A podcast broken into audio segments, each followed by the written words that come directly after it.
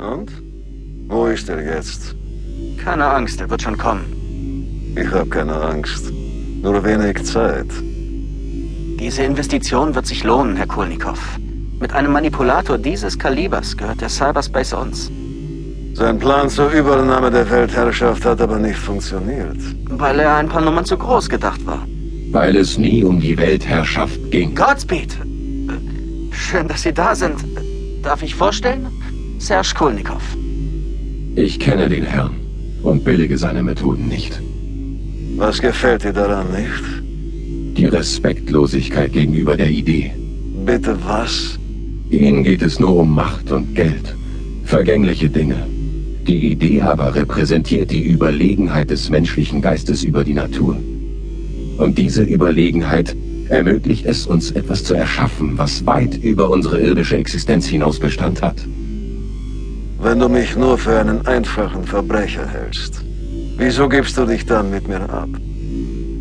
Weil wir uns hervorragend ergänzen können. Sie haben Manpower, ich Know-how.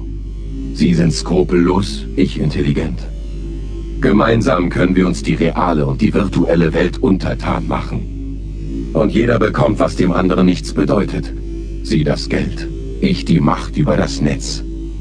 Finde ich nicht schlimm, wenn das keine Liebesheirat wird. Und eine pragmatische Auffassung gefällt mir. Allerdings frage ich mich, ob du dein Versprechen auch halten kannst. Immerhin ist ein kleiner Weltuntergang ausgefallen. Und mir wurde geflüstert, dass du Jahre in die Vorbereitung gesteckt hast. Spricht nicht gerade für ein gut organisiertes Business. Das spricht eher für einen schlecht informierten Informanten.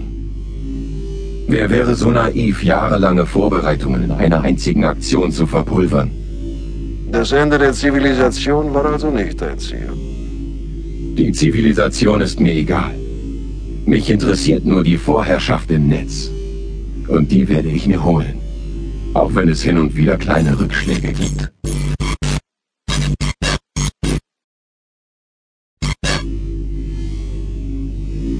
Sie sagen, Sie wissen, was richtig und falsch ist.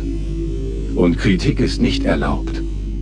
Doch wer außer dem Märtyrer und seinen Helfern sollte die falschen Fassaden zum Einsturz bringen? Paragraph 9 Das Dilemma des Märtyrers liegt in seiner Betrachtung. Erst wird er herbeigesehnt, dann verachtet. Er soll die Dinge ändern, aber nicht daran teilhaben. Er soll das Gesetz beugen, um es zu schützen. Kurz, der Märtyrer soll sich für das Gemeinwohl opfern. Schluss damit. Ab heute bekommt der Märtyrer, was ihm zusteht. Und das ist mehr, als der faule Durchschnittsuser je für sich beanspruchen darf. Ich bin Godspeed. Meine Daten sind Gesetz. Glashaus von Christian Geilus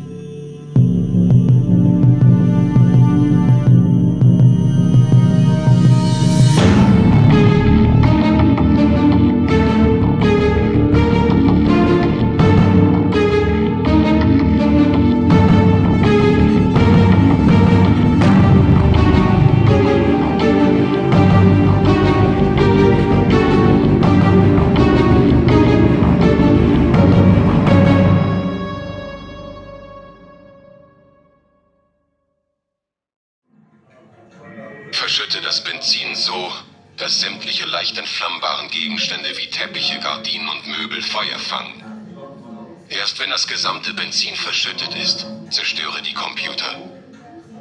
Entferne die Festplatten, verstecke sie im Rucksack und entfache dann das Feuer. Erst wenn du sicher bist, dass die gesamte Wohnung brennt, verlasse das Objekt und flüchte nach Walden. Dieser Punkt ist wichtig. Es darf nichts übrig bleiben, was den Sicherheitsbehörden in die Hände fallen könnte. Alles muss zerstört werden, notfalls unter Einsatz des eigenen Lebens. Klingt wie die Anleitung zum Märtyrertod. Ist wohl auch so gemeint. Alles perfekt durchgeplant, bis hin zur Möglichkeit, dass die Wohnung auffliegen kann. Allerdings scheint sich unser Märtyrer nicht so streng an die Vorgaben gehalten zu haben. Immerhin konnte West den Laptop mit dem Video vor den Flammen retten. Was dafür spricht, dass der Junge in der Wohnung nicht Godspeed war, sondern nur für ihn gearbeitet hat.